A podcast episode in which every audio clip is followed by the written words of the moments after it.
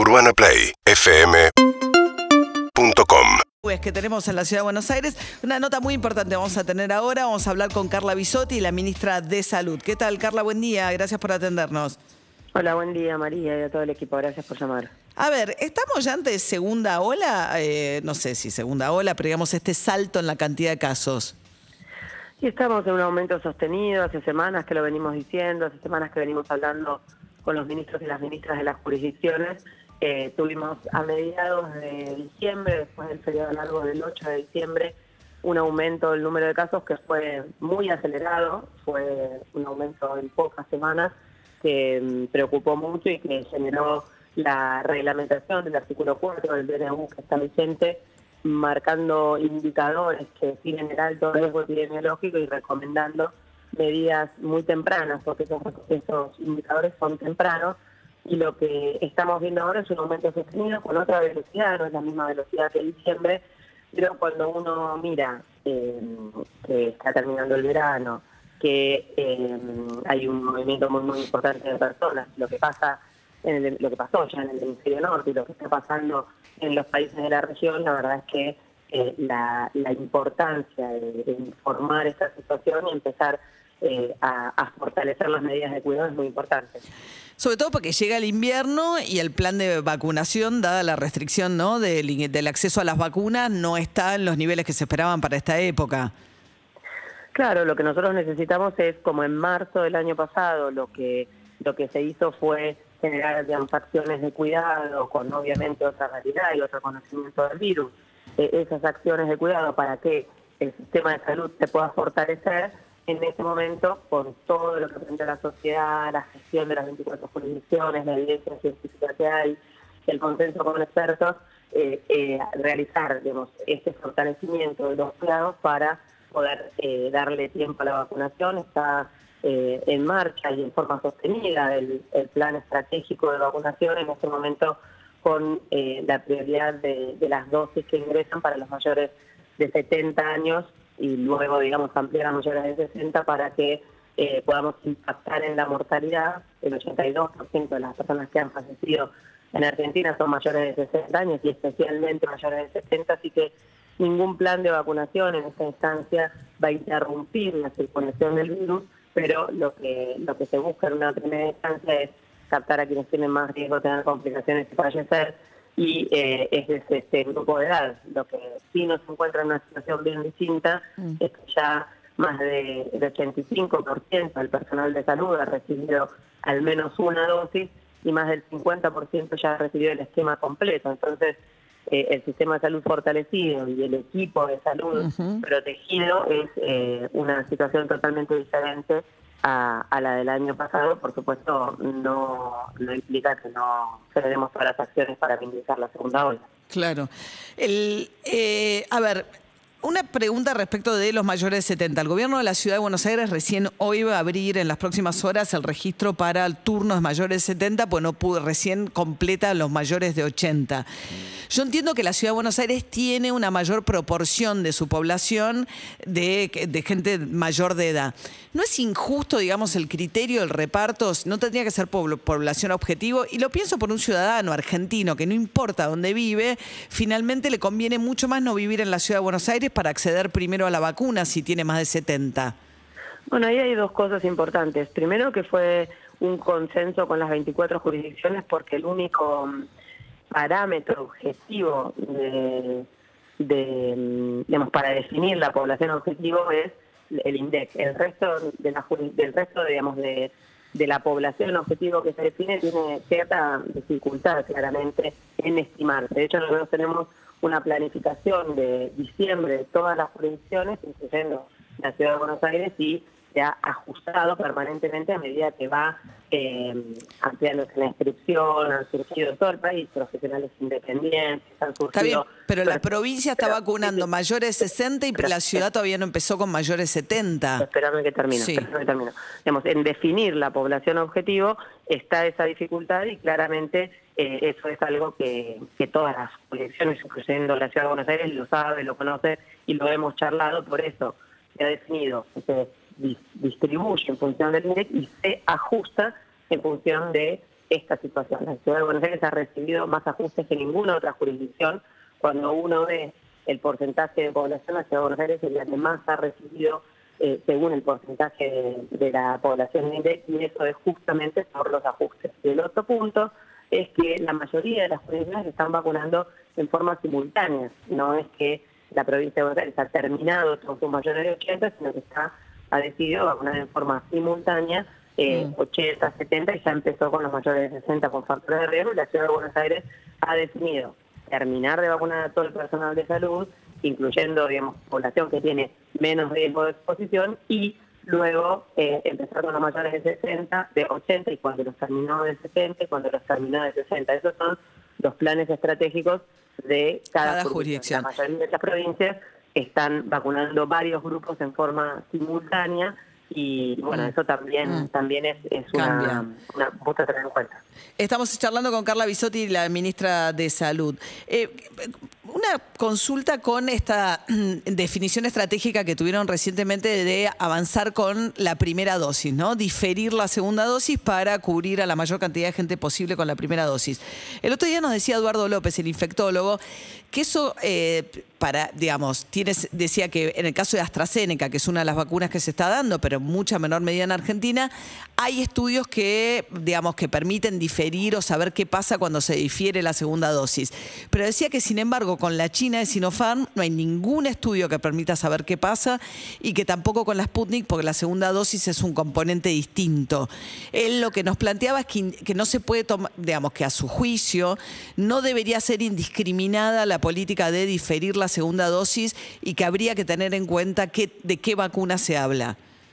Eso se discutió con los gobernadores, con los ministros, con el comité de expertos al que, al que Eduardo pertenece y sobre todo con la Comisión Nacional de Inmunizaciones, que es quien genera las recomendaciones en ese lugar, en ese punto, digamos, y también es integrada por jefes de los programas de inmunizaciones de un representante por cada región.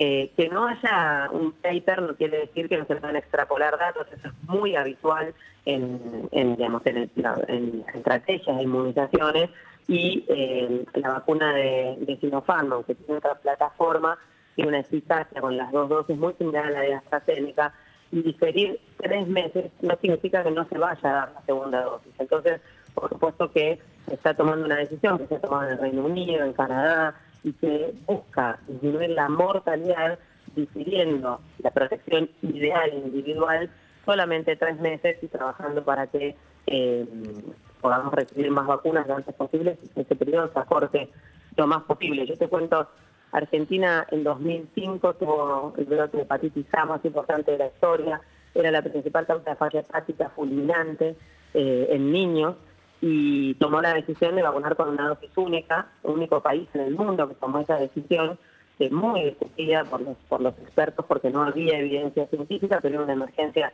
sanitaria que requería que las autoridades sanitarias tomen una decisión y eh, se empezó a vacunar en junio de 2005 y desde marzo de 2007 Argentina no mm. tiene trasplantes de hígado por hepatitis en niños eh, vacunados eh, y ya hay muchos países que han incorporado una dosis eh, en, el, en el calendario gracias a la experiencia de Argentina y la OMS la, ha validado. Así que es una situación muy particular por lo cual tenemos que tomar esas decisiones que se pueden extrapolar eh, de, de otras vacunas y que son muy, muy transitorias con un objetivo muy claro que es una realidad absoluta que están aumentando los casos y lo que está pasando en la región y en el mundo. Pero tres meses seguro, o sea, son, se difiere hasta los tres meses la segunda dosis, pero al cabo de tres meses la segunda dosis se la van a dar. Y eso es lo que dice lo que lo que dice la recomendación, diferir tres meses el intervalo de vacunación. Eh, estamos charlando con Carla Bisotti, la ministra de Salud. Tengo una consulta sobre el tema de la vacuna de AstraZeneca, ¿no? El otro día salió un documento de algunos médicos que lo que dicen es plantean esta situación de que Argentina está produciendo una enorme cantidad de dosis en Garín, en un laboratorio en Garín, que esas dosis supuestamente se deben envasar en México. Hay un problema en México, por lo cual Argentina, que tenía la expectativa de recibir muchas de estas dosis que se producen acá, no está recibiendo nada. Eh, a su vez, Estados Unidos tiene una gran cantidad de dosis de esta misma de eh, AstraZeneca Oxford que ni siquiera está aprobada por la autoridad regulatoria norteamericana. Y los médicos dicen, ¿por qué no podemos envasar en Argentina estas dosis que estamos exportando con un destino al cual quedan paralizadas? Ahí se mezcló todo por dos cosas. Nosotros no producimos dosis, nosotros producimos antígenos. Ese antígeno solo requiere un proceso de determinación, de formulación, que es muy complejo y que por supuesto que no se puede hacer acá porque si no se hubiera hecho, se estaría haciendo. Es lo primero que se averiguó, por eso se terminó de hacer el convenio con México, que es eh, quien estaba en condiciones de hacerlo, porque para poder, eh, digamos, eh, envasar se requieren máquinas, se requiere transferencia de tecnología, que piense que se pone un líquido en un frasco, desconoce el proceso de producción de una vacuna, de cualquier vacuna, así que ese es el motivo por el cual AstraZeneca, desde digamos una iniciativa privada en el cual el Estado Nacional no, no ha participado más que favoreciéndola y tomándola como algo muy muy relevante, generó este convenio con Argentina y con México para la producción. Pasó con la producción de AstraZeneca, lo pasó con todas las vacunas de de todos los laboratorios de todos los países, que los tiempos eh, y los inconvenientes que fueron surgiendo eh, amenazaron la posibilidad de concretar el cronograma.